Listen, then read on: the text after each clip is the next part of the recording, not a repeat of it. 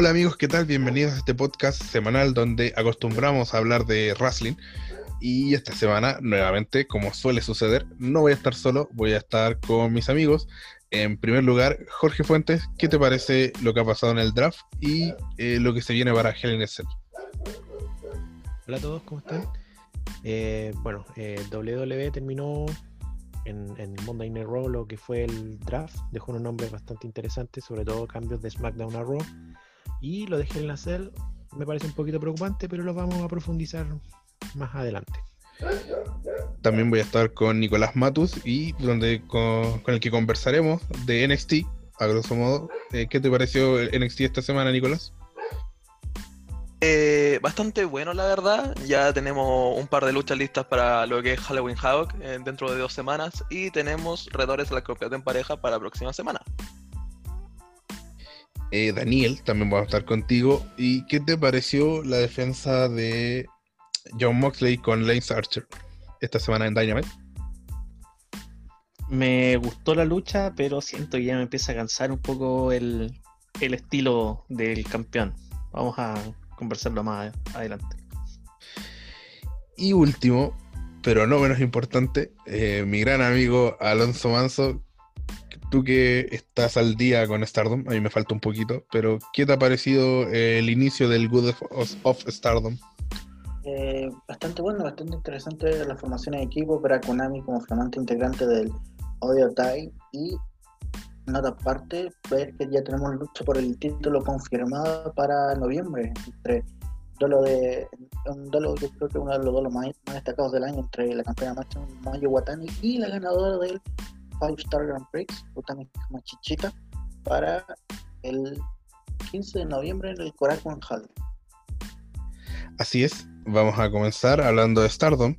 Eh, específicamente del evento Good of, Stardom, si bien eh, hubo otras luchas eh, individuales durante la primera jornada, sí, también de trío, pero nos vamos a centrar en este torneo, que tuvo como primera lucha y donde por ahí quizás la primera gran sorpresa, pero que después no fue tan sorpresa porque volvió a pasar, el equipo conformado entre Rijo y Dead, Color Me Pop, venció al equipo conformado por Mayu Iwatani con Starlight Kid, ¿no es cierto? Que se llama MK Sister. Y lo que a mí me llamó la atención, porque yo, entiendo que Rijo puede tener otra, otra connotación, ya que estuvo en Estados Unidos, es más conocida, pero fue Dead finalmente la que plancha a la campeona Mayu Watani. ¿Qué te parece esta lucha, Alonso? Fue bastante interesante. Obviamente, lucha que en la, que está Dead es humor garantizado. Como dijimos en el capítulo anterior, hay humor, pero a la vez hay buenas luchas por parte de ella, y eso es lo más destacado. Ahora, lo que se podría decir sobre eh, la, lucha en sí fue bastante pareja. Como dijimos, como decimos en Stardom, la tendencia de que los primeros cinco minutos está para un equipo, los subsiguientes están para el otro. Entonces, como que la balanza general es bastante inclinada. Ahora, en cuanto a la lucha, a la lucha en sí, eh, el pin fue bastante raro, igual, porque eh, hace el pin, pero lo hace como con esta suerte de parecían de Schoolboy porque a, Iwatani la empujan y ella y, y están en el suelo eh, como gateando para hacerle con una suerte de zancadilla y para, botarla para, y con eso hacer el pin. Lo que es una de las grandes sorpresas que, había Sí, o sea, bueno, sí, evidentemente fue, no fue un final limpio, claro, pero la sorpresa fue que la semana pasada, en una lucha que todavía no hemos visto, pues, esperamos poder comentarla más en profundidad eh, la próxima semana, pero en esta última fecha nos encontramos con que Color Me Pop venció al equipo de Julia con Maika. Eh, no recuerdo el nombre, Bloody algo. Bueno, lo vamos a confirmar. Y la gran sorpresa fue que Gokigen, esta luchadora que tenía un estilo sumamente, eh, ¿cómo decirlo?, eh, cómico, no tenía mayor relevancia, esa era su, su corte. Eh, nuevamente le hace el pin ahora a Julia, a otra luchadora muy importante dentro de Stardom, que si bien desde que perdió, desde que perdió con Himeka ha tenido más derrotas, sigue siendo una luchadora sumamente relevante. Y, y nada, se vuelve a hacer el pin. Eh, estamos, no sé, Alonso, ¿qué, qué te parece? ¿Estamos ante un push? ¿Estamos quizás ante un reconocimiento? Ya que debido a que ella siempre, eh, por lo menos en el, en el torneo, en el Five Star Grand Prix, ella estuvo siempre en pos de ayudar a construir a otras luchadoras. Eh, quizás estamos una de vuelta de mano. ¿Cómo, cómo lo ves tú, Alonso? Puede ser eso también y también yo creo que se potencia bastante porque está Río eh, como su compañero de equipo y ella Se cayó. Bueno, eh, eh, bueno, hay que ver cómo esto se va a desarrollar, ¿no es cierto? Eh, Color Me Pop eh, es- está haciendo bastante. eh, eh, se está perfilando como favorita, ¿no? Claro, como lo que decía Alonso antes de que se cayera un poco, es que tiene que ver quizás también con la influencia de Rijo, una luchadora que evidentemente no dio el ancho en el Elite Wrestling, pero que, bueno, no sé, a esta altura yo no sé si culparla a ella o culpar a los, bu- bookers en realidad, pero que en Stardom eh, ha, hecho de, compañera de equipo de, de Death, de Gokigen Death ya, y sin duda que la está aportando y la está llevando a un nivel de relevancia que hasta el momento no la habíamos visto. ¿Alonso? No sé, no lo, no, parece que perdimos a Alonso. Bueno, eh, también tuvimos eh, por el campeonato a Black Widows, que es Bear Priestley con Konami, eh, versus Aphrodite, venciendo, ¿no es cierto? A Utami Ayashishita y Saya Kamitami. No, no, no, no hay una, no lo vencieron, hay un, un empate. En lo que hablábamos, que se usa mucho en Stardom el empate, cuando no quieres que ninguno de los dos decaiga.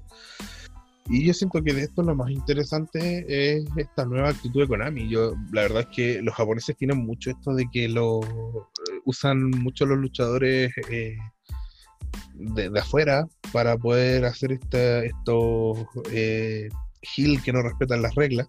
Y en ese sentido, el estar eh, junto a, Via Priestley ha ayudado bastante a Konami en esta construcción de, de ser una luchadora eh, villana, totalmente villana. Incluso ha cambiado su vesti- vestimenta y ya se viste más de negro. Eh, bueno, eh, esas fueron principalmente la- las luchas más relevantes que tuvimos en esa primera jornada. También tuvimos eh, a Momo As, ¿no es cierto? Momo Watanabe y Yatsumi contra Crazy Bloom, que fue son Julia y Maika. Y la verdad que la, en esta las ganadoras fueron eh, Julia y Maika. Y bueno, después el siguiente día, eh, Momo As eh, venció a Sayarida y Hanan, que son Win Gori. Y Black Widow vencieron a MK Sister, que son Mayugatani y Sarla Kid, ¿no es cierto? Que mm, segunda derrota. También el, el equipo Dream H de Tam Nakano y Mina Chirakawa eh, lograron su primera victoria venciendo a Devil Duo, que son Natsuki Toro y Saki Kachima. Eh, Alonso, ¿estás de vuelta? Sí, sí, aquí volví. Ya ahí volví del problema. Bueno, estaba, estaba haciendo un recuento de las luchas como para hacerlo honor al tiempo. Eh, ¿Qué es lo que hasta el momento, ya hablando más en, en grande, cuál ha sido el equipo que más te ha sorprendido y al que ves perfilado como posible finalista? Eh, eh, bueno, antes de que tuviera los problemas de señal, yo creo que Colomir Pop, por el inicio que han tenido ahora, con, porque han tenido hasta ahora dos victorias seguidas, a pesar de, enfrentar a grandes rivales, porque vencieron, vencieron en uno a la campeona máxima, junto a Starlight Kid, eh, Stars, y vencieron a, a la facción de Donald Mundo con Julia y Maika. Entonces, eh, tener un inicio positivo y venciendo a las dos rivales más fuertes que, que hay en el bloque opuesto, porque cabe destacar de que acá eh, no, los equipos no se enfrentan entre sí, sino que se enfrentan eh, con, el, con el bloque rival. A lo que me refiero es que el bloque rojo se enfrenta con los del bloque azul y viceversa. Claro, en ese sentido, eh, MK Sister, eh, ¿de qué bloque es? Perdón, MK Sister, eh, Color Me Pop. Eh, Color Me Pop, si no me equivoco, es del bloque, bloque azul, si no me equivoco. Déjame ver, verificar bien. Porque cabe destacar de que este cambio del. Este, este es un cambio muy reciente, lo del los bloques. Cabe destacar, ya. eh, Sí, así que como una- Es quizá un poquito difícil de entender, pero en el fondo eh, la ganadora del bloque no se va a enfrentar a, a- a su- el resto de sus competidoras, se va a enfrentar contra el bloque opuesto y, y en el fondo es raro, ¿no? Que Sí.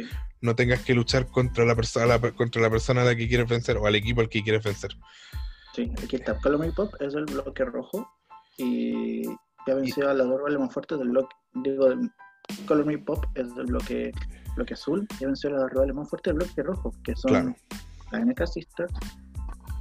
Y Crazy Bloom. Sí, pero queda, eh, queda el último escollo que es Aphrodite entre Utami Hamachichita y Saye Kamitani. Bueno, Otami está teniendo un gran push en el último tiempo. Sí, Y en ese sentido, eh, en el bloque rojo, ¿quién es, ¿a quién ves como favorito? mm, yo, yo creo que veo mucho a, a Aphrodite, como la que se prefiere bastante. Y yo creo que Crazy lo va a tener con el pasar noche, yo creo que va a recuperar el terreno perdido.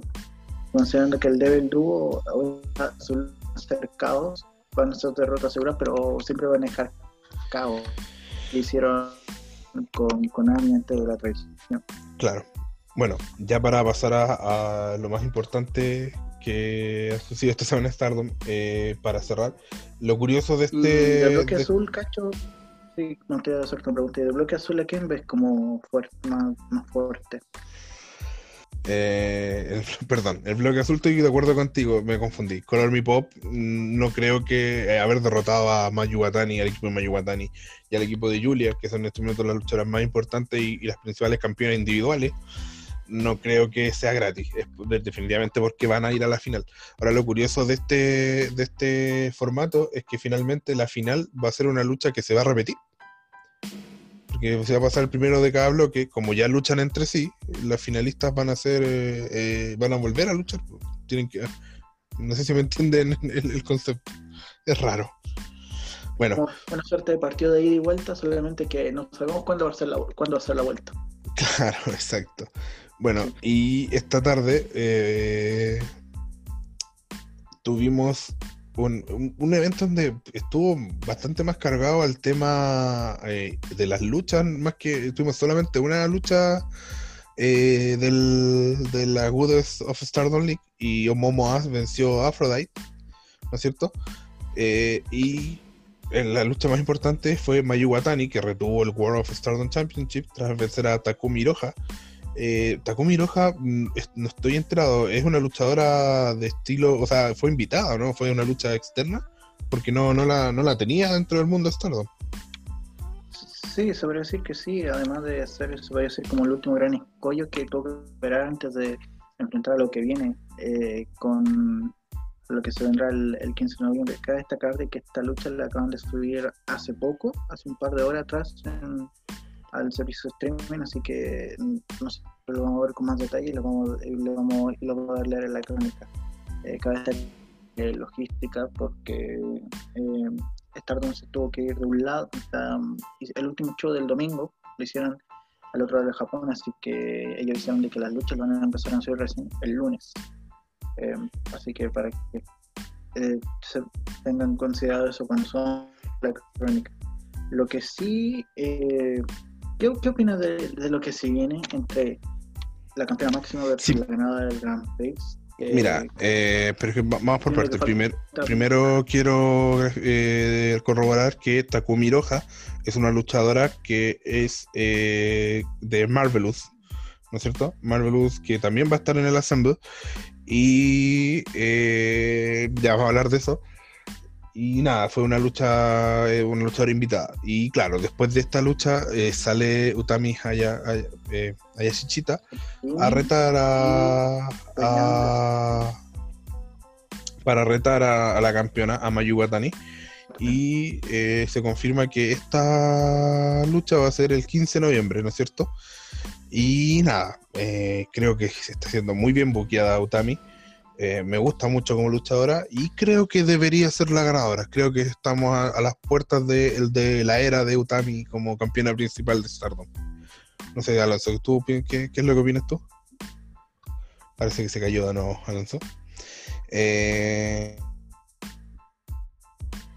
bueno, ya pasando a otras noticias, eh, tuvimos durante la tarde, eh, bueno, en realidad durante la madrugada, la tarde de Japón de ayer, una confirmación, ¿no es cierto? Se confirmó la cartelera de Assemble, del segundo evento de Assemble. Ustedes pueden encontrar el, la reseña del primer evento en Wrestling Pod. Y la gran sorpresa fue que en una lucha, en un dark match, ¿no es cierto? Una lucha de exhibición, pre-show se diría en WWE, eh, se confirmó un combate de Pure G, eh, la empresa japonesa, y estará la representante nacional, eh, Akari, ¿no es cierto? La luchadora de San Antonio, que ya lleva varios años en Japón. Y va a tener una lucha eh, en, en dentro de este evento, de este que ha sido esta, este compendio, esta, eh, ¿cómo decirlo? Reunión de las principales eh, empresas de lucha libre femenina de Japón y va a estar enfrentándose a Chi, Chie Osora, eh, ¿no es cierto?, de Pure G, en una segunda edición de Assemble que va a contar eh, quizás con, bueno, no va a tener a algunos de los que estuvieron en, el, primer evento, pero por parte de Stardom se ve que va a haber una mayor importancia, ya que va a estar a Asumi y Saya Kamitami enfrentándose a Starlight Kid y Saya Ida. Y el, el, evento más, o la lucha más importante va a ser una Hell of Fame Special Match, Jaguar Yokota, Chigusa Nagayo, Karu Ito contra Don Matsumoto, Yumiko Ota y Kaoru. Eh, bueno, eh, no estoy seguro si es que lo vamos a cubrir, lo estaremos informando oportunamente. Y, y, eso fue lo más relevante de la lucha femenina japonesa. También tenemos la información de que Bailey fue elegida en el número uno del Pro Wrestling Insight eh, en el ranking eh, que yo por lo menos estoy sumamente de acuerdo, vi mucha gente llorando por eso, pero bueno, quejarte por eso en un, en un, en un ranking que obviamente toma en cuenta todo lo que es el, el buqueo, ¿no es cierto? Toma el, el kayfabe, eh, me parece que está claro que Bailey fue una luchadora más importante considerando eso eh, dentro de, del año. No sé si Jorge o Daniel. Daniel. Sí, quiero hacerte una acotación. Bueno, primero que Pro Wrestling Illustrated es la revista más antigua eh, de habla inglesa, ¿cierto?, que cubre lucha libre. Eh, bueno, fue fundada alrededor del año 1979. Y es una revista que siempre mantiene el kayfabe, ¿ya? O sea, que, que quiere comunicar que el, la lucha libre profesional es un deporte competitivo y no un, un entretenimiento guionizado. Claro, Dentro de hecho... De misma, ¿Se parece que en... es como un don balón? Claro, un, un don valor. Sí. Ah, Dentro de estas sí, mismas, pero... eh, antes de, no de, de, que pasemos a los nombres, antes de que pasemos a los nombres, eh, el periodo que tomó, se supone, la, la, revista desde octubre de 2019 a octubre de este año. Y dentro de los criterios está la cantidad de títulos ganados, la calidad de los reinados, las victorias, derrotas eh, y la, la actividad, ¿cachai? Eh, que igual ha sido un año bien complicado, pero ya pasando a, los nombres, yo creo que no hay mucha queja. Si Bailey ha sido de, creo que el rostro más activo de los últimos meses. Sí, solo para graficar, darle la palabra a Alonso que, que, quería decir algo, que también, bueno, hubo polémica unos años atrás en el ranking de hombres porque elegían número uno a Roman Reigns. Y está bien, podemos estar de acuerdo que a mí no me gustaba Roman Reigns en esa época, pero era claramente el luchador más relevante que estaba teniendo WWE. Entonces, es una, un ranking que toma el kayfabe, entonces hay que tomarlo como tal. ¿Alonso? Eh, sí, claro, bastante eso. Yo creo que eh, ese es como yo el gran factor a considerar en este tipo de, de ranking, porque si tú lo comparas a al análisis crítico que hace, que hace el Observer, por ejemplo, o nosotros como medio, medio chiquito en comparación a ella. Entonces yo creo que tiene que ver en, más bien es como la realización del trabajo del personaje, eh, más que la calidad luchística mm, profesional sino que es como en el desplante de, cómo es la persona en cuanto a hacer, hacer su trabajo.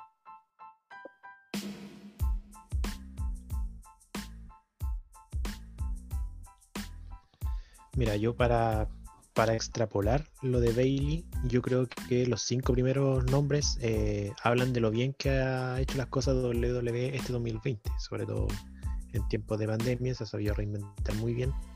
Y prueba de ello es eh, lo que ha tenido o lo que ha mostrado Bailey durante este periodo que, tomó esta revista. Sin ir más lejos, las cinco primeras son todas de WWE. Tenemos a Bailey, Becky Lynch, Asuka, Charlotte Flair y, Sasha Banks. Por ahí uno podría comentar que hacer algunos enroques con, con, los, con los rankings. A mí me parecería que Sasha Banks podría haber sido la segunda y Becky Lynch, que no ha tenido mucha actividad, puede haber estado un poco más abajo. Lo mismo con Charlotte Flair. Quizás por el tema de, NXT, la pasada por NXT, le podría haber subido los bonos. Eh, están las cuatro campeonas del WWE. Está oh, Bailey, está Asuka. En el puesto 9 está Io Shirai, la campeona de NXT. Y en el puesto 18 está Kaylee Ray, eh, la campeona de NXT UK. En, al menos en los 20 primeros puestos, que fue lo que nosotros informamos hace un par de días atrás. Eh, ¿Tú crees que, en conversación, tú crees que influye más también el factor mediático eh, por el sentido de la promoción? De todas maneras, de hecho, uno de los, de los criterios que, bien nombró Daniel también está la parte de lo que es el momentum de, la superestrella, eh, el push que se le está dando y obviamente eso va a generar eh, mayor reacción. O sea, depende del push que tengas, obviamente eso va de la mano totalmente con, la reacción que tiene la gente. Y obviamente lo, lo que generó Bailey no, no tiene Pero, no tiene discusión. Más en el sentido, más, en el sentido como fuera el ring, considerando la percepción que porque cabe destacar de que el ranking femenino eh, es muy limitado en cuanto a cantidad de hombres. Entonces, eh, se puede decir que como la, eh, listado de nombres es bastante reducido, pero bastante connotado a la vez.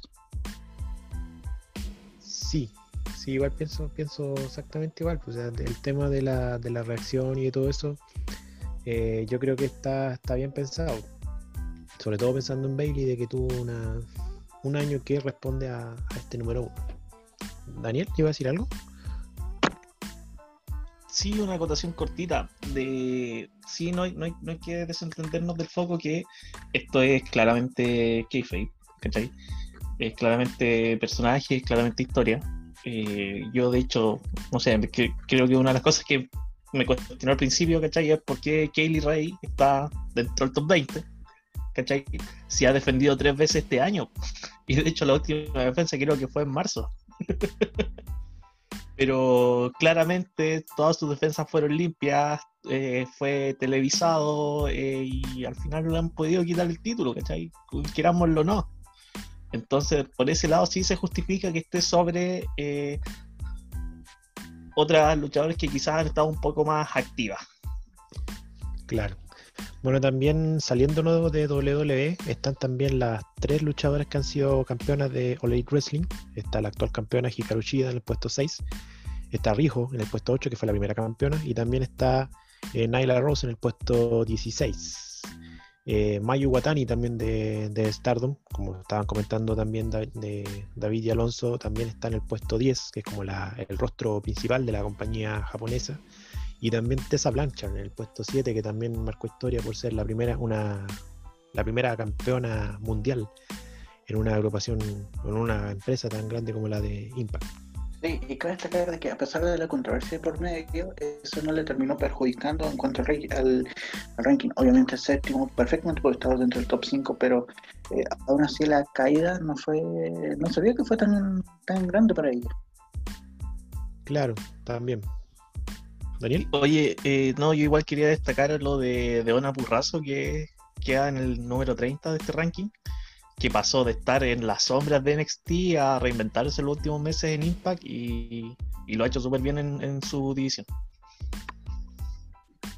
Claro, ha sido parte como de la, del, del renacer, por así decirlo, que ha tenido Impact, eh, principalmente a base de nombres de que salieron de WWE, de los ex WWE. El mismo caso de Eric Young, por ejemplo. No, pero no, no faltemos, estamos faltando el respeto ahí. O sea, no, no son ex WWE, estuvieron en WWE, pero son luchadores que salieron de Impact. Dion Purazzo y Eric Young llegaron a WWE por lo que hicieron en Impact primero.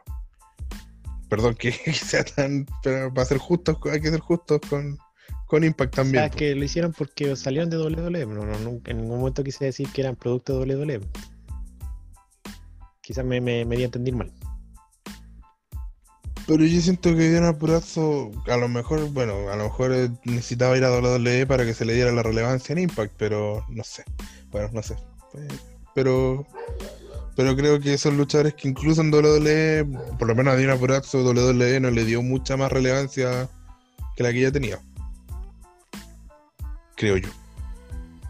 Sí, además de que por lo visto ella está más cómoda, y eso puede que a, la larga, eh, a la larga le, la favorece en cuanto a, ganar más nombre, a, ganar más terreno dentro de, lucha libre, por más de que ella lleve su años dentro de la escena independiente, pero eh, de un factor más mediático que puede que eh, vuelva en un partido de WWE porque yo siento que tiene algo trabajo por terminar ahí sí para poner porque bueno eh, ya para cerrar este bloque cabe destacar que acontecido en esta segundo fin de semana de estado lo podrán encontrar en resumenpod.com con la crónica detallada de lo, de lo que ha acontecido en el el país del sol naciente, y que vamos a hacer un mayor seguimiento a lo que primero va a ser, eh, va a ser esta, esta lucha que me tiene bastante entre Mayu Watani y Utami Hayashita de noviembre 15, por más que falten 21, 28 días, pero aún así se siente que las expectativas por lo visto ya están en el aire y, y puede que sea una de las mejores luchas del año eh, en un nivel general. Bueno, eso fue todo lo referente a la lucha libre japonesa. Ya dimos las noticias y ahora vamos a pasar a NXT. Y para eso voy a dejar a Nicolás Matus para que nos cuente, a, nos vaya dando punto por punto qué fue lo más relevante que pasó esta semana en NXT. Nicolás. Muchas gracias, David. Bueno, NXT, la verdad es que esta semana más que nada nos dejó un poco listos para lo que va a ser Halloween Havoc, en especial con la lucha tanto por el campeonato norteamericano y el campeonato femenino. Pero de eso hablar más adelante, porque a partir del show tuvimos la lucha para buscar los retadores por los campeonatos en pareja, siendo esto eh, la Undisputed Era, siendo representado por Roderick Strong y Bobby Fitch, en contra de Oni Lorcan y Danny Burch. Eh, esta lucha se armó ya que la semana atrás eh, habían combatido en una lucha un poco así como medio rara de un, miembro de cada equipo para ganarse la oportunidad. que nos llevó a esto una lucha bastante buena, bastante rápida, sin mucho que destacar, la verdad. Eh, la Undisputed gana y los veremos esta semana, o sea, este miércoles, van a estar peleando en contra de Brisango por los que de pareja. ¿Qué piensas tú que eh, esto, la Undisputed va a estar encargada de darle más relevancia a Brisango solamente? ¿O hay alguna posibilidad de que se lleven los cinturones? Sinceramente, yo no los veo con la oportunidad de, de llevarse los cinturones, para que no mentir. O sea, Brisango tampoco es que haya ganado los campeonatos hace, hace mucho, no es, que no es que estén teniendo un reinado muy largo. Yo creo que más que nada como para darle la imagen de, oh, le ganaron a un equipo importante, aparte de Imperium, le ganaron a la Era. Es como para seguir elevando al equipo. Además que siento que, en mi opinión, darle los campeonatos en pareja a Roderick Strong y a y a Marty eh, Fitch, Bobby Fitch, perdón, Marty Fitch era el tenista, Bobby Fitch, eh, sería absurdo porque por lo que se ve, la, la historia que está, se pretende, pretende contar con la discutidera está por sobre los campeonatos, va para otro lado. ¿no es Claro, Kyle O'Reilly. Es que ese es el otro tema. Eh, antes de la lucha se abría con una promo de Kyle O'Reilly hablando de por qué no está Adam Cole, que está con lesionado de la rodilla, supongo que en kayfabe, o sea, de la costilla en kayfabe, y se tiraba así como un, un, poco de, palabras de agresiva hacia Rich Holland. El tema es que Rich Holland está lesionado. Por lo tanto, yo creo que en este momento están como en un limbo. Están sin un feudo claro para dónde van a ir. Pero bueno, eh, luego de eso pasamos a backstage, en el cual está hay una entrevista a William Regal, el cual habla de la decisión que se va a tomar con Finn Balor y el campeón de NXT. Como bien habíamos dicho en los podcasts atrás y en un par de notas, Finn Balor se lesionó eh, durante su lucha en Takeover, se rompió la mandíbula, eh, pero aún no está claro cuál sigue el futuro del campeón de NXT. Por el momento no se ha tomado una decisión clara. William Regal ha dicho que va a esperar a ver cómo evoluciona la lesión de Finn Balor para, antes de tomar una decisión. Lo más seguro es que si esta lesión llega a ser un poco más de un mes, el, campeonato nuevamente quede vacante, cosa que sería una pena, ya sería el segundo campeón y las lesiones como están lloviendo en NXT. No sé qué opinan ustedes de eso. Sí, bueno, NXT tiene un estilo más duro. Le, le están dando un poquito la razón a, a Randy Orton, que en el momento dice esa crítica. Eh, pero sería una lata. O sea, yo creo que, hay que tienen que tratar de aguantar a, a Finn Balor hasta el final. O si no, por último, hacer la, la gran Sami Zayn, que siga siendo el campeón, pero hay un campeón interino, no sé, bueno. Algo, algo hay que hacer, pero no se puede sacar a Finn Balor de la ecuación porque porque sería de verdad eh, muy malo para su carrera, o ya dos veces que le pase lo mismo. Claro no sé, ojalá, ojalá no, no pues, se pueda solucionar de otra manera. Convengamos también de que, de que Finn Balor obtuvo el título a raíz de otro abandono por lesión. O sea, este ya sería como un abandono del abandono. Bueno, ese, tipo de cosas no se puede prever, pero al menos eh, todos esperamos de que Finn Balor o que la lesión de Finn Balor no sea tan larga, eh, tal que tenga que nuevamente eh, dejar el título vacante. Sería ya la, tercera, sería ya después eh, disputar el título por tercera vez dentro de, un poco de tiempo. Ya va a pasar eso, ya va a empezar todo, todo el mito de que el campeón de NXT está, maldito, lesiona gente. Eh, bueno, luego de eso pasaba un video promocional de Ember Moon, la cual básicamente habla de cómo va a vencer a toda la, mujer en el roster, típica, típico video promocional.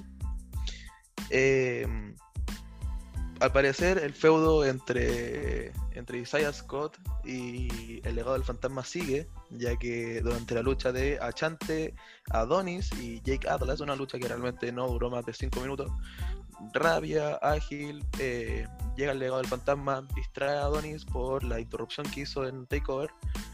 Eh, Atlas se lleva la victoria con un paquetito y cuando el legal fantasma parece que iba a atacar a, la Adonis, Atlas hace el salve y luego aparece Scott con unas sillas para también como equilibrar la balanza. Así que supongo que el feudo va a seguir.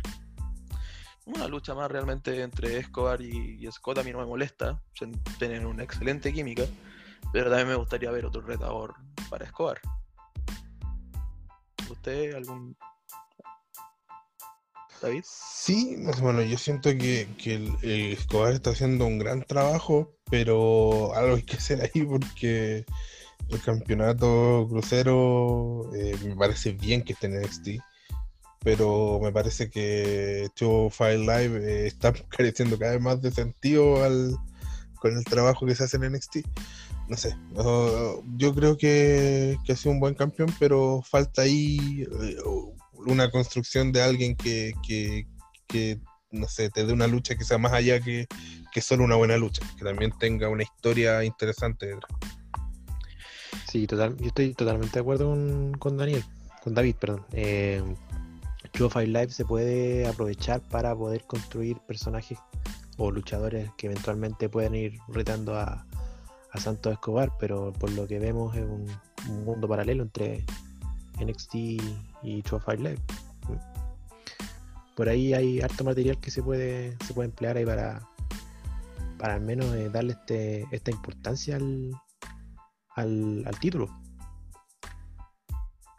Tampoco sabemos para cuándo va a tener eh, Jordan Devlin la, la, posibilidad de viajar para, para poder retomar también. No sé si cómo le irán a hacer. Irán, irán a, a, luchar con Santos Escobar y van a, entre comillas, unificar el campeonato. No sé cómo van a hacer ahí. Pero también eso va a tomar tiempo. No, sabemos cuánto, cuánto se va a resolver eso. Eso es cierto, eso es cierto. Bueno, de eso pasamos a una entrevista backstage eh, con los Garganos, Johnny Gargano y Candice Larrae. Eh, básicamente dice de cómo en Takeover fue un robo y que realmente la RAE es la verdadera campeona y que lo va a conseguir. Y Gargano habla de, cómo él realmente también va a conseguir el campeonato norteamericano. Y de eso pasamos a la siguiente lucha, la cual es Austin Theory en contra de Johnny Gargano. Y a mí me, me, da mucha curiosidad el, que, el cómo están construyendo a Austin Theory, el cual, claro, ha perdido las luchas que ha tenido, pero está luchando contra contendientes de peso. Peleó contra Adam Cole, peleó contra Gargano, eh, peleó contra, contra la Champa, no, mentira, contra Damian Priest. Entonces, quería saber qué pensaron ustedes de esto. ¿Estarán construyendo a Austin Theory como la próxima cara de NXT? ¿Será realmente el futuro de NXT?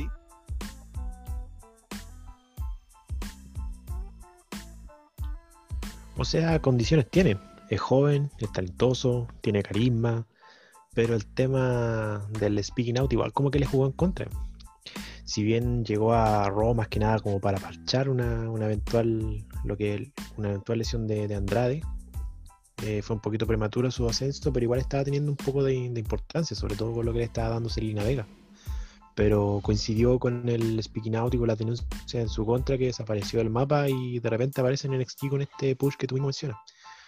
Yo creo que puede ser que, que Asin Theory esté en la órbita nuevamente de algún, quizás del campeonato norteamericano, porque como tú bien dices, igual es como llamativo que si bien eh, esté perdiendo, pero lo está haciendo contra luchadores eh, de la talla de Adam Cole, por ejemplo. Yo creo que para allá va la cosa. Yo creo que eh, Austin Theory va a ser un luchador que va a dar que hablar más adelante. Oh, ok. Eh, bueno, en esta lucha, Gargano, como bien decía, ya la victoria. Luego conectar el Final Beat. Fue una buena lucha, no, de las mejores. Creo que pues, con un poco más de tiempo hubiera hecho mucho más, pero estuvo bien. Eh, luego de eso, pasamos nuevamente a backstage. NXT está tomando mucho lo que la entrevista backstage.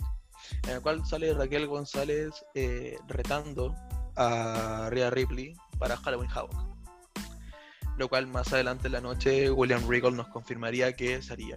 Así que en dos semanas más, dentro de Halloween Havoc, vamos a tener Raquel Rodríguez en contra de Rhea Ripley por ver quién es la mujer más mala de NXT. Eh, luego de eso pasamos a la lucha para encontrar la contendiente número uno por el campeonato femenino de NXT en Halloween Havoc entre, entre la presentadora de Halloween Havoc, Shotzi Blackheart, en contra de la, de, la que buscaba su revancha, eh, Candice LeRae. Una lucha bastante buena. siento que ambas tienen mucha química. Realmente a mí me hubiera gustado mucho ver más a Chotzi Blackheart ganando la lucha, pero la ganó Candice LeRae y la vamos a tener nuevamente en, en Halloween Havoc como retadora por el campeonato de Chirai. Eh, ¿Pensamientos? ¿Opiniones?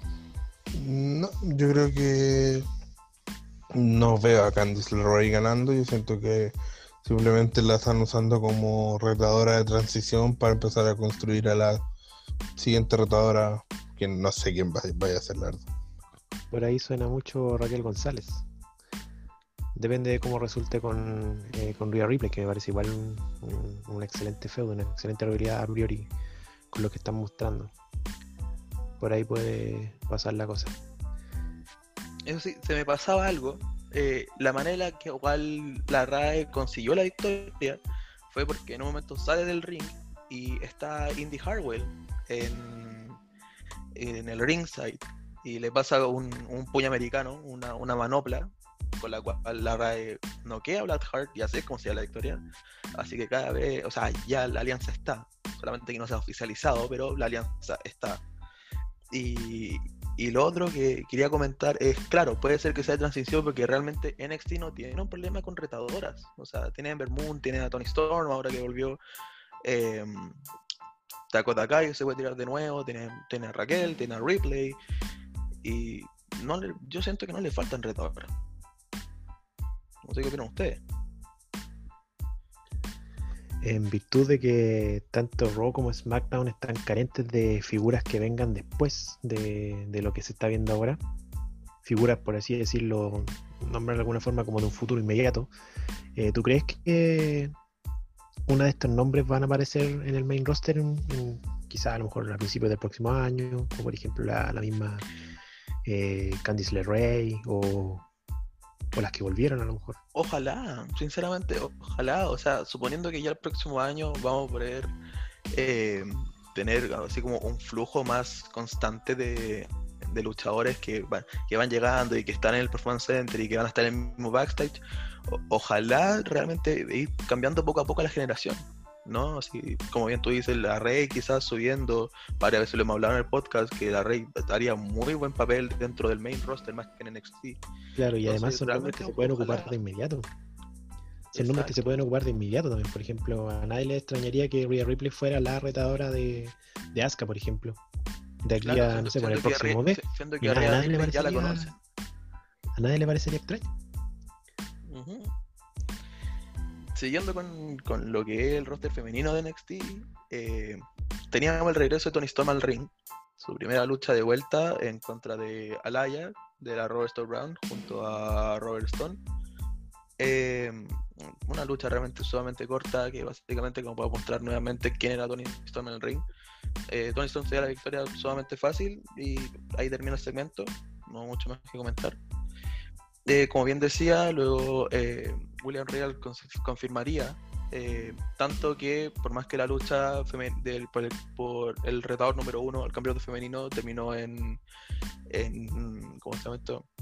en controversia, aún así Candice LeRae seguía con su oportunidad y también que confirmaría el Raquel Rodríguez en contra de Rhea Ripley algo curioso que yo aún no sé para dónde va esta storyline es que aparece Xia Li, Xia Li, no sé pronunciar el nombre, la verdad, con Boa y le pide al, al, gerente, al gerente general que le entregue una lucha eh, la próxima semana. A lo cual Guriel le dice así como, ok, lo voy a, lo voy a tener en consideración. Em, realmente no tengo idea para dónde irá esa storyline pero me, tiene un poco, un poco intrigado. Espero que para un gran push. Ojalá. Sinceramente, la, señorita Lee es muy talentosa. A mí me gusta. A mí, me gusta harto. Eh, luego, al regreso de comerciales, vemos a Tomaso Champa bien, eh, revisando su lucha con Cuchilla de la semana pasada, la cual fue interrumpida por el Dream al, cual solamente termina con un está muerto. Supongo que vamos a ver Tomaso Champa en contra de Velvet Dream. Supongo que el feudo de Cuchilla con Dream se acabó. O van a ser los tres, no lo sé. Está sumamente raro ese feudo. Está sumamente desordenado. Eh, acá me quiero detener un poco porque Imperium de Fabian Eichner y Marcel Martel pelean en contra de Killian Dane y Drake Maverick. Drake Maverick con Killian Dane siendo el nuevo tag team eh, que nadie se espera. Y voy a ser súper sincero, a mí me están entreteniendo mucho.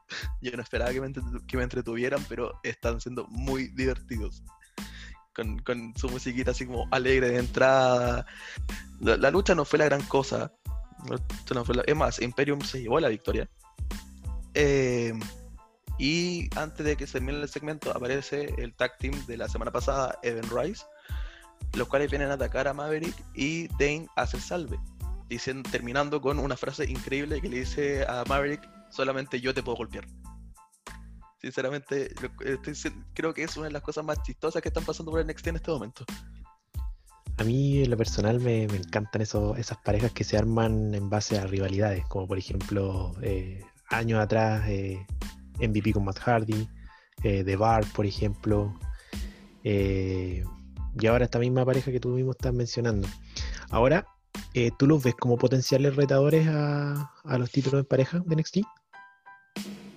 Mira, sinceramente con un buen buqueo, onda con un buqueo como de, del tag team chistoso, pero que a la vez es, underdog, como lo fue Rhino y Hit en su momento, sí, sinceramente sí como que.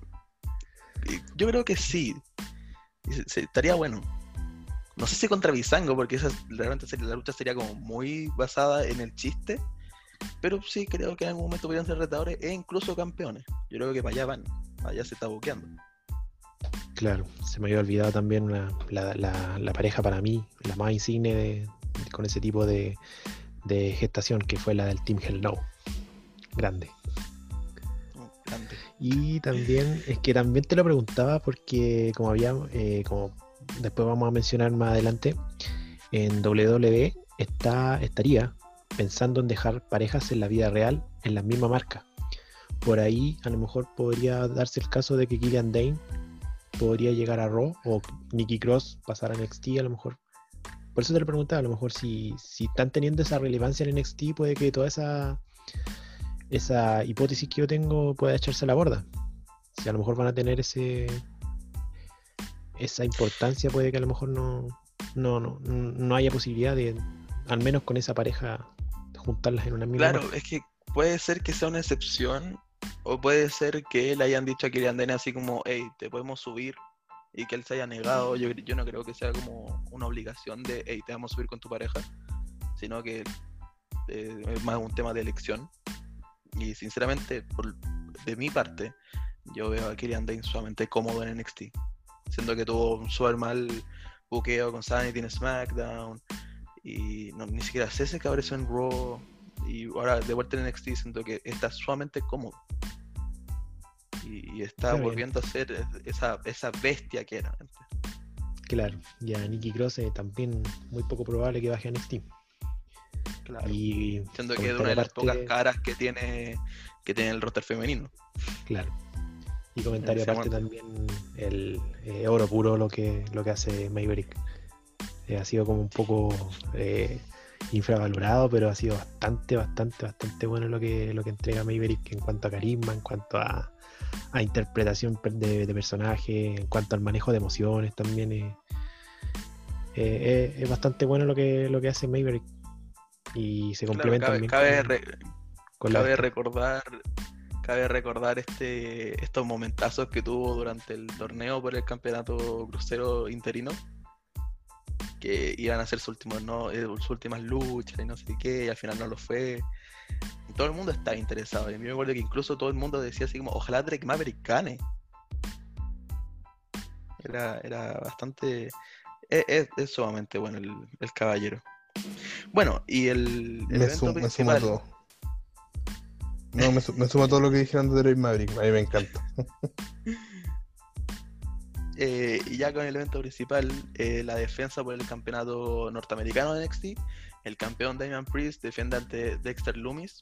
Eh, durante el show también se habló, Johnny Gargano decía que no sabemos de dónde Cresta Dexter Loomis sacó una oportunidad de titular, pero la sacó. una lucha de poder, son dos, son dos powerhouse que pueden llegar a hacer cosas ágiles una lucha bastante buena, pero una buena defensa en sí para, el campeón. Ya que al final, por más que se vean problemas en una llaga al cuello, eh, aparece Cameron Grimes para atacar nuevamente a Dexter Loomis, ya es segunda la semana que, que lo ataca. Em, y luego de eso, Damien Priest conecta un, un chokeslam y se lleva la victoria. Eh, al, ver que ganó gracias a Cameron Grimes, ataca a Grimes, le conecta el Reckoning y mientras está en la rampa resulta atacado por los Garganos, los cuales cierran el show.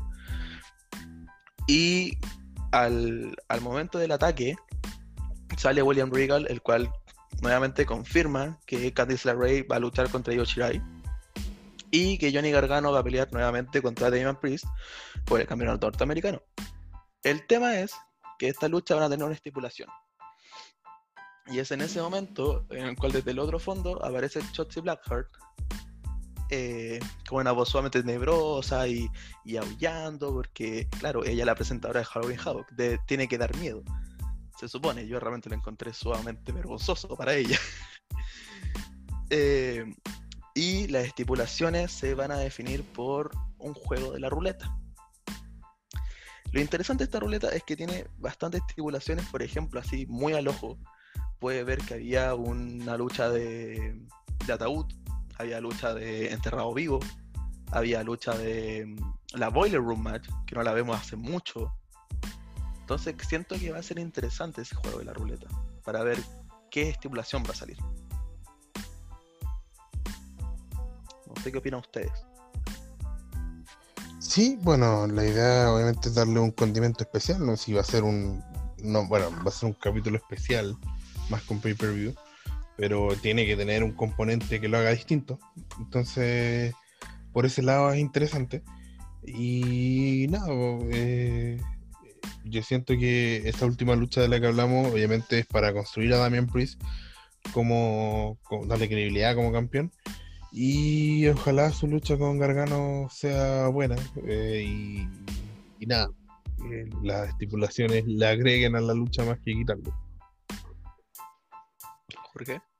Me imagino que deberían, deberían haber luchas o estipulaciones, más bien dicho, que, sean como, entre comillas, terminantes, o sea, que, terminen con un ciclo, debido a que las dos luchas son revanchas del, del Takeover 31, así que por ahí, no sé, eh, si pierde Candice LeRae no va a poder ser más retadora, eh, mientras Yoshi sea la campeona, o si la que pierde se va y aparece en, en, en Royce no sé. Darle un condimento, obviamente, como dice David, eh, un plus extra a lo que ya se vio en el, en el 31, para que no se, ve, se vea tan monótono todo lo que, lo que pasa. Eh, concuerdo realmente, espero que, yo realmente espero que sea una estipulación bastante entretenida, una cosa que no estemos acostumbrados a ver. Sería sumamente aburrido que fuera así como, no, lucha de jaula o, algo por el estilo, sino que, sea una estipulación que realmente el público diga, oh, esto, es interesante y que se pueda terminar la realidad y poder pasar a, los siguientes retadores, tanto para Yoshi Rai como para, para Damon Priest. Claro, o que sean eh, estipulaciones relacionadas con Halloween, pero que no sean las que se ven en SmackDown. Claro, que, no sea como el, que no sea el, el, contra César o lucha de Halloween y le ponen una calabaza en la cabeza. Ojalá, ojalá no. Que, claro. O algo que rememore a, WCW también. Aprovechando los, los, nombres, como lo hacen con War Games, por ejemplo. Por ahí también podría ir la costa.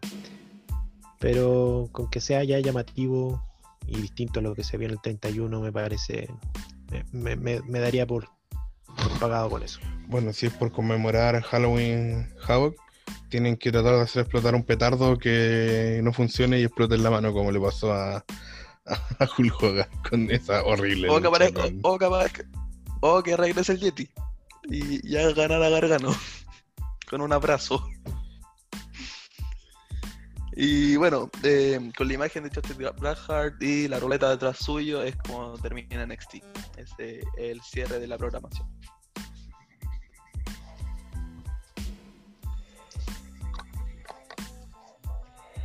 Bueno, eh, eso fue nuestro reporte de NXT. Vamos a la pausa musical y volvemos con All Elite Wrestling y WWE. Espérennos.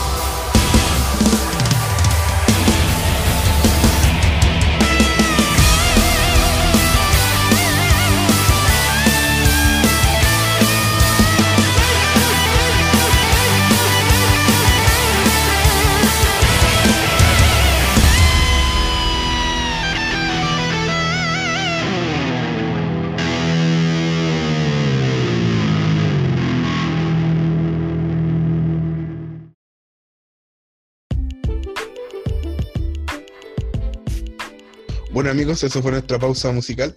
Eh, vamos a seguir este programa con All Elite Wrestling, con su programa Dynamite, que esta semana tuvo una edición de aniversario, se cumplía un año desde la primera edición de Dynamite, y tuvieron la particularidad de que por primera vez en el programa todos los torneos fueron puestos en juego.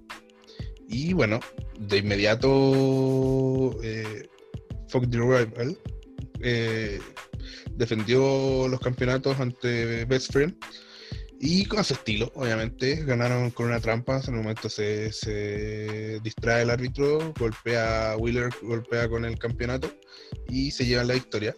Lo interesante es que durante la lucha, eh, Best Friend destruyó una máquina de arcade que, en la que estaba jugando Kip Sabian y le fue a avisar a, avisar a Miro, ¿no es cierto? Y Miro dijo que eh, da una promo en búlgaro que no entendí, obviamente, porque no sé búlgaro, y termina diciendo Game Over.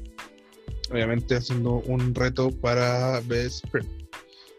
Y luego nos muestran que eh, Lance Archer ya eh, no esperó a que su lucha con John Moxley comenzara y eh, lo comenzó a atacar salvajemente por todo el backstage también tuvimos la confirmación de las llaves de este torneo. Y aquí yo me quiero detener un poco para ver cómo ven ustedes este, eh, este torneo que va a elegir o nos va a entregar eh, al retador para, para el Campeonato Mundial de Elite Wrestling.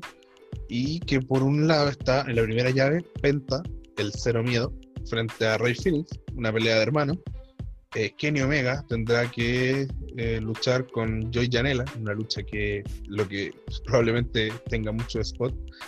Cole Cabana contra Hanman Page y Warlow contra Jungle Boy. ¿Cómo, cómo avisoran este, este torneo? Daniel. Eh, bueno, yo creo que las llaves están hechas para que Omega llegue fácil, entre comillas, a, la final. Ya me da un, poco de, de lata y Penta con Fénix ten, ellos mismos en una llave, aunque asegure el paso de, de uno de ellos. Pero básicamente eso, yo creo que ya está como más o menos cantado quién va a ser el siguiente derrotador del título. O sea, como yo lo veo, creo que esta, esta, este torneo va a prolongar el, el feudo o la historia de esta división, de estos amigos que se dividen entre Hanman Page y, Kenny Omega. Entonces, lo lógico sería que la, final sea entre ambos. Ahora, ¿cómo se llegue a eso? Yo creo que, como dice Daniel, Kenny Omega la tiene mucho más simple. En cambio, Henry Page debería tener una lucha un poquito más difícil contra Warlow, este guardaespaldas de MJF. Eh, ¿Alguien más? ¿Algo? Respecto al torneo. Eh, a mí, sinceramente, claro, dicen que, la final sería Omega contra Page, pero voy a ser súper sincero, a mí me gustaría que la final fuera Omega contra Jungle. O sea, que Jungle vaya toda una historia así de, de underdog, va a llegar a la final y que ahí pierda, pero después de una pelea así muy buena, me encantaría eso. Siento que sería una buena sorpresa. Sí, bueno, Jungle Boy a mí es un luchador que a mí por lo menos me entretiene mucho y, yo creo que en algún minuto le van a tener que dar eh, no, no lo veo como campeón mundial, pero quizás una historia de ese tipo para el campeonato TNT sería muy bueno. Pero no creo que sea en este minuto, la verdad, lo veo difícil. Jorge. Sí, yo, yo coincido que, el tema está entre Kenny Omega y Hangman Page. Básicamente porque, por lo mismo que tú dices, que puede, hay una rivalidad, se puede sustentar algo ahí en, más allá de un torneo. Y son los nombres a, a, ser considerados una vez que, que para ir eh, renovando la, parte alta del, del de, de, All Elite, eh, sobre todo pensando en, en, el reinado de John Moxley, me parece que tanto Kenny Omega como Hanman Page me parecen unos muy buenos eh, retadores para, para lo que venga después. Bueno, continuando con el programa, en uno de los segmentos que por lo menos a mí me, parecen más entretenidos de Dynamite, en los que siempre está involucrado Chris Jericho, eh, MJF ingresa al ring para dar una importante noticia. Eh, ingresa también todo el Inner Circle y MJF le pide a Sammy Guevara que él se ponga la chaqueta que le regaló. Recordemos, para la gente que quizás no lo sigue tan, tan a menudo, que MJF les regaló a todos chaquetas en una semana, pero resulta que se le olvidó la de Sammy Guevara, supuestamente se le olvidó, y después le regala su chaqueta a Sammy Guevara, y Sammy Guevara no se la quería poner, Jericho lo obliga y evidencia que la chaqueta le queda varias tallas grandes, por lo que evidentemente eh, Sammy Guevara se veía ridículo. Y MJF dice que eh, finalmente su anuncio es que quizás tal vez podría ser que en un minuto sí estaría interesado en ser parte del Inner Circle. Y Ortiz dice que no lo quieren en su grupo. Y Jericho replica que no, que tienen que esperar, que es una decisión que tienen que tomar como familia. Así que se va a tomar una semana para, para decirlo. Y este miércoles tendría, lo invito a una cena de bistec, donde, eh, donde le, daría su decisión. Eh, yo tengo una intuyo algo respecto a esto. Creo que va para un lado, pero me gustaría primero saber qué, qué opinan ustedes, Jorge. No, eh, básicamente te quería preguntar, David, en caso de que MJF se una a Inner Circle, ¿será un avance o un retroceso en su carrera? Considerando que también es, eh, por sí solo es, uno de los heels más eh, representativos de, de All Elite. Es que yo creo que el tema no es si se une o, o, no. Yo creo que el tema es con quién va a ser el feudo. Porque hasta ahora nos están anunciando que el feudo podría ser con Sami Guevara. Y podría ser un feudo interesante. Pero después de. O sea, es ahí el tema. O sea, lo van a tirar una, un tiempo como mano derecha de Jericho. ¿O será que el feudo en realidad va a ser con Jericho? No lo sé. O sea, yo sé que Jericho es una persona que acostumbra a eh, aportar en la construcción de personajes. Lo está haciendo con Sammy Guevara, lo hizo en su momento con Kevin Owens, pero no sé si MJF lo necesita en este minuto. Ahora, insisto, yo creo que el tema relevante es porque esto va a decantar en que algo, puede ser el mismo MJF, alguien va a tener un feudo con Inner Circle, y, o puede ser también Sammy Guevara, no lo sé pero yo creo que eh, no podría dar eh, soluciones, eh, o perdón, resoluciones tan absolutas porque todavía tengo hartas dudas de para dónde van apuntando. Y, pero yo siento que por lo menos en lo inmediato, los, los, segmentos de ellos, de Jericho con MJF, llevan bastante tiempo siendo muy entretenidos dentro de Dynamite. Bueno, eh, seguimos. Eh, David Baker tuvo un pequeño segmento, no voy a hablar. Eh, Cody continúa con su autobuqueo, puse en la nota. y hay una muy buena lucha con, con Orange Cassidy. Pero cuando Orange estaba a punto de vencer, se acaba el tiempo, ¿cierto? los minutos asignados por lo que terminó en empate y Cody sigue como campeón. En una muy mala decisión porque esta misma lucha, podría haber sido muy buena, podría haber sido usada con cualquier otro luchador, pero lo hicieron con Orange Cassidy, que resulta que, como lo dije hace un tiempo, le gana este feudo a Jericho, lo pone super over, estaba mega over, eh, logra otro estatus y ese estatus lo destruyen en dos semanas perdiendo eh, ya dos luchas o dos oportunidades y no consiguiendo el campeonato de TNT.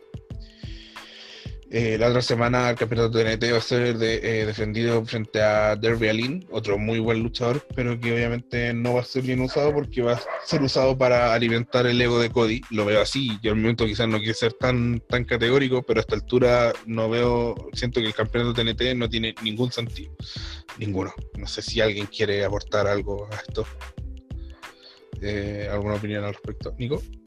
Eh, yo la verdad, más que, quejarme sobre el cómo fue la lucha y, claro, con eh, el cómo están tratando a Orange Cassidy, yo me quiero quejar, porque siempre me quedo sobre el campeonato de TNT, el cómo terminó la lucha. ¿No creen que están ocupando mucho el, esta, esta técnica de, sobrepasar el tiempo, así como de no, es que el límite de tiempo empate, se acabó?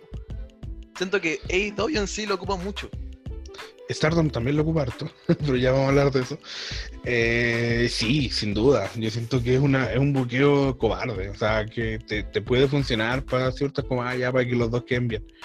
Pero pues, en este caso, Orange casi no, no quedó bien. Pues, o sea, Yo siento que habría sido para eso que entonces que Cody lo planche, o sea, no, no tiene sentido. Y a lo mejor, ah, listo, es que en realidad lo usan, no sé, Play por ahí lo usan como excusa para que casi tenga una revancha y ahí sigan el torneo.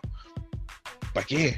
O sea, entonces no lo hagáis luchar y que gane, o sea, que gane el campeonato en el torneo y que gane el campeonato cuando tenga que ser en la primera oportunidad. Sí, yo siento que por lo menos en este caso eh, el empate no dejó a nadie bien parado porque a Cody no lo deja bien como campeón. Viene de ganar la Brody Lee, que supuestamente se le está dando mucha relevancia. Y ahora casi tampoco le entrega nada. Fue, fue, bueno, el campeonato TNT en general está siendo mal buqueado. Y, sí, creo que, la técnica del empate es algo que debería limitarse a ciertas, a ciertas eh, situaciones específicas. No, te iba a comentar lo, mismo, que en el fondo siento que hace ver aún más mala a Orange casi que era el proyecto que había hecho la última semana, entonces bien me. Sí, que por eso digo, o sea, ya, si, si ahora eh, Cody quiere ser campeón, no entiendo para qué tener ahí a Orange Cassidy. No pudiste haber usado cualquier otro luchador. Entonces usaron al luchador que estaba mejor perfilado del último tiempo de los que estaban de la zona baja. Entonces no sé, no lo entiendo. Bueno, eh, continuando, eh, bueno, se anuncia que ahora la próxima semana va a haber una lucha de entre cuatro equipos para definir quiénes serán los retadores de the Revival, que son los equipos serán Private Party, The Dark Order, The Butchery Blade y los ganadores de la lucha, evidentemente, de John. Eh, y nada, bueno, esperemos que sea una buena lucha y que los John por fin tendremos esta lucha entre los John y Fuck the Rival, es lo que creo que para donde se apunta. Y bueno, y Karuchida defiende correctamente el campeonato mundial con The Elite ante Big Wall, que es una luchadora que si bien no tiene la misma relevancia, no está al mismo nivel, es una luchadora muy entretenida y me pareció una buena lucha, en general me gustó. Eh, mi tema pasa nuevamente a lo mismo, o sea, pareciera que es como, a ver, voy a poner un ejemplo un poco futbolero. El año pasado Colo Colo estaba bastante complicado con los minutos obligatorios sub-20 que tiene que jugar un juvenil. Porque por, tiene que jugar el 60% de los minutos por obligación. Entonces cuando ponían un juvenil, eh, llegaba al minuto 60, cambio, porque ya cumplimos los minutos que tenía que jugar este juvenil. Me pasa lo mismo con la división femenina en, en Wrestling. Es como que, puta, sí, tenemos que poner una lucha femenina, sí, hay, que hacerla, si es la obligación. Y, y entonces ya se pone, cumplen los minutos, listo, nos vamos, pasamos a lo siguiente. Entonces no hay construcción, pues entonces para muchas veces, ¿sí? No, por ejemplo, no, no, va a llegar un Tito Tapia ahí a, a All Elite Wrestling que pare la lucha femenina cuando se tenga que parar. Claro. Como la hacía cuando sacaba el sub-20 con los minutos calculados. claro, o sea, es que yo siento que es como que hay una obligación de que tiene que haber, por los tiempos en los que estamos, tiene que haber una división femenina, entonces se cumple como con los minutos, así como casi con cronómetro, listo, pasamos a lo siguiente.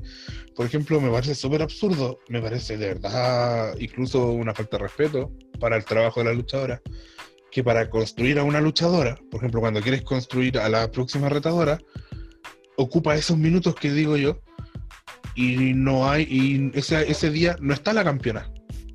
La campeona manda una promo, ¿no? se, se graba una promo.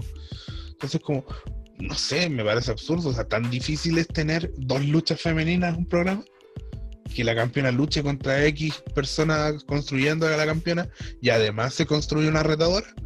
Entonces, cuando está la retadora, no puede estar la campeona. Cuando está la campeona, no está la retadora. Entonces, no sé, por ejemplo, eh, este mismo día, o sea, y Chida gana, que es la campeona, ok, la construimos, y, pero no hubo otra lucha, perfectamente pudo eh, luchar la próxima retadora de ella y no, no, lo hizo. O sea, cuando Ikaru Chida tuvo una muy buena lucha con Thunder Rosa, a la siguiente semana, Thunder Rosa luchó también, que fue una muy buena lucha, contra Ibelis, pero Ikaruchiga no apareció en ese show, pues, no luchó. Entonces, eso me parece, no sé, raya lo absurdo. Y siento que leí por ahí unas declaraciones eh, de Britt Baker que decía que los fanáticos, si querían mejores o más minutos para la división femenina, tenían que ver los segmentos porque porque eran eh, dentro del programa era el, momento de menos, de menos audiencia. Pucha, yo creo que estamos mal ahí. Pues. Si ellos quieren que el segmento femenino tenga mayor audiencia, pónganle un poquito más de cariño. Bueno, no, no sé si alguien quiere decir algo, no los veo, así que... Sí, David consulta, eh, ¿qué crees que falta para hacer relevante el reinado de Haruchida? Que por lo que yo he analizado un poco, como que no ha realizado tantas defensas del título. O sea, claro, nos acordamos de Thunder Rosa que fue ahora en, en septiembre, casi un mes después tenemos esta contra Big Solo. Y, no, no sé cuál debe ser la siguiente retadora, ¿cachai?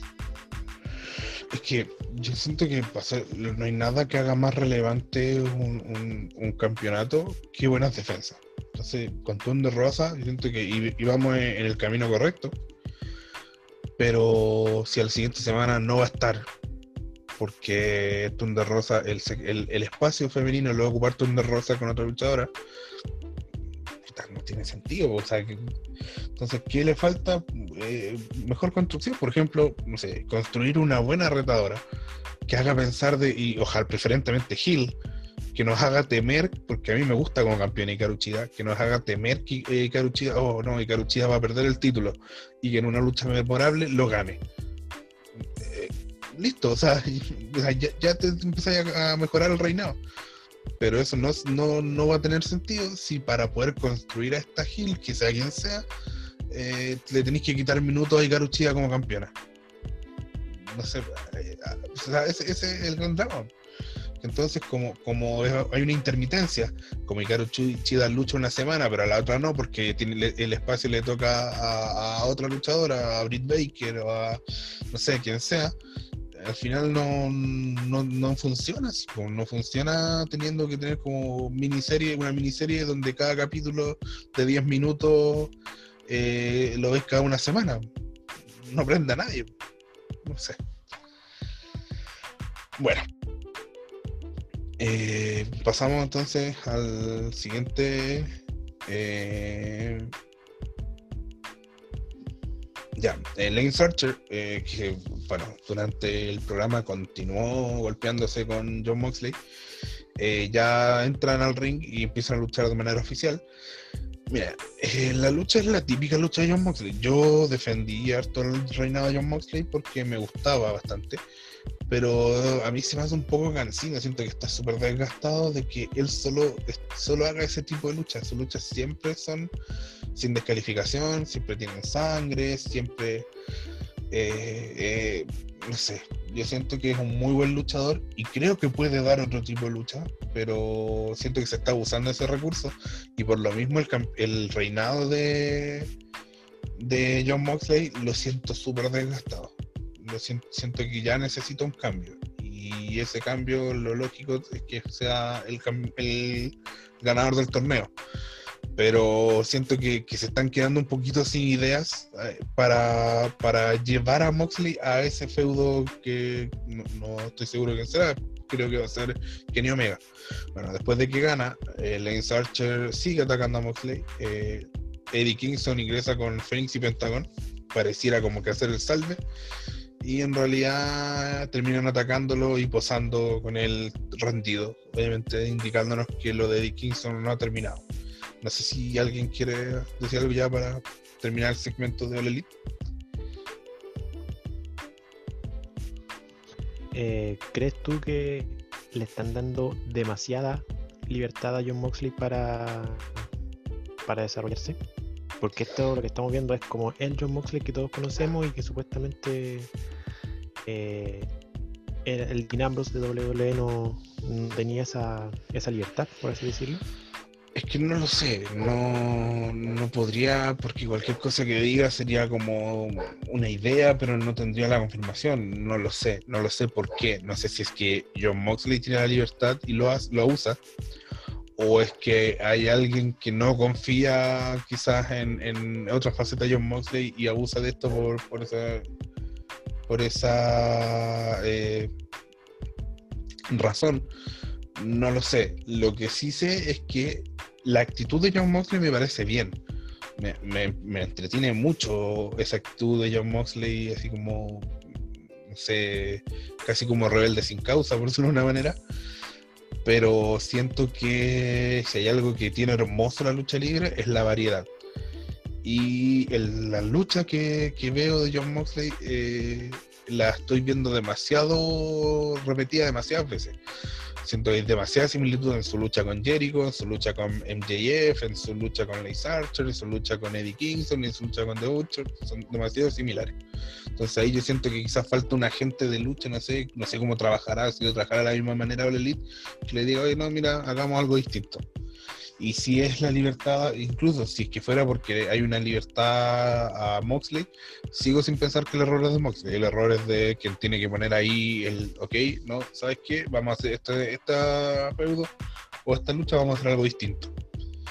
Y, siento que el reinado de John Moxley me gustó mucho, me gustó mucho, pero lo siento muy desgastado y creo que a lo mejor se demoraron un poquito más de la cuenta en crear al retador definitivo que le iba a quitar el título que creo que va a ser Kenny Omega, pero siento que, que a esta altura habría sido mucho más interesante si ya teníamos definido que Kenny Omega iba a ser el retador, por ejemplo. Bueno, eso fue todo referente a All Elite Wrestling y los voy a dejar con eh, nuestro experto en WWE, Jorge Fuentes Estuardo, para que hablemos de lo que ha sucedido esta semana y de los caminos que hay rumbo a Hell in a Cell. Jorge. Así es. Eh, bueno, eh, comenzó la semana con Monday Night Raw, todavía inmerso en lo que fue la última noche del WWE Draft, que fue igual tuvo unos movimientos bastante interesantes, como por ejemplo la llegada de Bray Wyatt. Randy Orton se mantiene, Charlotte Flair también que eh, ha estado ausente durante varios meses. también tuvimos a Braun Strowman, Matt Riddle, Jeff Hardy, Retribution, que sigue en Raw, Kate Lee, Alexa Bliss, que viene junto con, eh, con Bray Wyatt, Elias, que también hizo su aparición eh, como heel de nuevo, eh, atacando a, Jeff Hardy en una lucha triple amenaza con AJ Styles y Seth Rollins. Lacey Evans, Sheamus, Nikki Cross, R-Truth, Dava Keito, Titus O'Neill, Peyton Royce, Akira Tosawa, Lana, Riddick Moss, Arturo Ruos y Eric de los Viking Riders. Eh, respecto a eso, se ha rumoreado mucho de que el eh, Raw Underground no va a ir más, porque WWE eventualmente no quiere juntar eh, las estrellas de NXT, básicamente, que, o del Performance Center, que están haciendo de actores secundarios ahí en, Raw Underground, y los tres nombres más potentes, entre comillas, de, ese, segmento son Dava Keito, Riddick Moss y Arturo Ruas van a, fueron drafteados a Raw. Eso podría eventual, eventualmente decirnos que van a ser parte del show de Raw propiamente tal. ¿Tienen algún algún comentario sobre algunos nombres? Eh, yo, Jorge, te quería preguntar, me dijiste que Eric de los Viking Riders fue traspasado solo. O sea, ¿los Viking Riders se separaron? Eh, un buen punto. Lo que pasa es que las bases del draft indicaron que los, luchadores que estaban eh, lesionados eh, iban a ser declarados como agentes libres. Y en ese caso, Ivar de los Viking Riders eh, sufrió una lesión hace un par de semanas y va a estar inactivo durante varios meses. Por lo tanto, se fue declarado agente libre. Lo más probable es que cuando vuelva, vuelva a Raw junto con, con Eric para seguir con los Viking Riders. No así el caso de, de Heavy Machinery, por ejemplo, que fueron separados, efectivamente separados. Así que el caso de Elias, porque Elias eh, eh, lo tenían considerado para este rol, por lo tanto, aún estando lesionado, eh, fue considerado dentro del draft, por, las razones. Una duda, Jorge, ya para que pasemos a la previa de, de Helena Cell. dada tu, que tú eres el que más ve WWE, yo trato de verlo, pero no, no, al mismo nivel que tú. ¿Qué te parece Davacato que, que me pareció que tuvo una muy buen, un muy buen desempeño en Raw Underground, se vio bastante cómodo en ese estilo, pero ya como en una en lucha propiamente tal con las reglas, comillas reglas, que tiene la lucha libre, ¿qué te, ¿cómo te, parece que podría funcionar? Yo creo que sí, puede ser, pero va a ser como el típico eh, powerhouse que se va a construir con, con Jovers, con, con luchas de squash y después va, va, a desaparecer de la nada, así como fue con, con Eric Rowan en su tiempo, hace poco, con con quién más, eh, si se me acuerdan, con Braun Strowman a lo mejor en los principios cuando con Lars. Feed me more. Con Ryback, yo creo que va a ser como ese estilo, no, no creo que se preserve en el, en el tiempo. Igual hay que ver cómo se maneja con el tema del carisma, si es que puede llevar un personaje más allá de, de su físico. Pero yo lo veo muy poco probable. Yo creo que ah, va, va a causar ese, ese esa impresión a base de, de, los, entre comillas, luchadores, bueno, tampoco se pueden hacer los luchadores locales, porque no, no van a ver, no hay mucha gente en Raw, así que podría ser con, con los Jovers de, siempre. Bueno, cortito, cortito también, antes de pasar, eh, en SmackDown, según lo visto en Raw, se queda Bailey, sigue los Street Profits, Daniel Bryan, Kevin Owens, Lars Sullivan, King Corbin, Sami Zayn, Cesaro y Shinsuke Nakamura, Dolph Ziggler y Robert Root, Apollo Cruz, Carmela, Aleister Black, Natalia, The Right Squad, Selina Vega, Tamina y Billy Kay. Dos cositas antes de, pasar a Helena Cell. Primero, eh, esta WWE no se complicó con el tema de los campeonatos en pareja. Vimos que en SmackDown, el nuevo día, ganaron los campeonatos en pareja de SmackDown y fueron traspasados a Raw. Y los Street Profits campeones en pareja de Raw fueron traspasados a SmackDown. Lo que hicieron, no se complicaron, y en un backstage bastante corneta, así por así decirlo, se traspasaron los, los, se pasaron los, títulos, digamos. Un enroque bien, bien sencillo, en cornetas y prácticamente desapercibido. Quitándole absoluta relevancia a la diferencia entre ellos. O sea, básicamente son lo mismo. Exactamente. Por último, que hubiese sido una ceremonia junto con, eh, con Stephanie, que estaba ahí mismo dando los nombres que, estaban siendo elegidos. Pero fue en un backstage como que prácticamente se encontraron y que más encima después apareció Dolph Ziggler y Robert Roode a retarlos. Fue como bien random el tema. Como que yo creo que la gente que se paró al baño en ese momento no se dio cuenta que, que por qué ahora los, New Day tienen los, campeonatos de Ross y antes tenían los de SmackDown totalmente desapercibido pasó. Y lo otro también que llamó la atención fue la exclusión de Andrade de este draft, que quedó como agente libre. Hay tres hipótesis. Una, que fue la que eh, Ringside News reportó, fue que literalmente fue porque a Vince McMahon no le interesa Andrade. Otra hipótesis también que dicen que debido a la baja o a la alta, digamos, a la a la preocupante ola de lesiones que ha tenido NXT, piensan de que Andrade podría volver a NXT a reforzar la parte alta, porque las lesiones están ahí, en la, en la parte alta de NXT. Y la tercera, que me parece la menos descabellada de todas, es que Andrade va a. Andrade se va a operar con una, operación bastante. Eh, una operación bien rápida que va a estar un poquito más de un mes a lo mejor fuera de, de, de actividad ambulatoria. Y que probablemente vuelva a Raw por una, una política que está teniendo WWE respecto al COVID-19, que está manteniendo a las parejas en la vida real en la misma marca. Y así fue como Bianca Belair con los Street Profits, con, con Montes Ford en específico, se quedaron en SmackDown, y Selena Vega con Aleister Black también en SmackDown. Y considerando de que Charlotte Flair está elegida en Raw, probablemente Andrade cuando vuelva va a seguir en Raw. Y, a, lo que... a, lo que, vinimos, eh, para Helen Nacel, ¿cómo, ¿cómo nos perfilamos? Mira, eh, es bastante preocupante lo que está pasando con Helen Nacel. Hasta el momento hay tres luchas a una semana.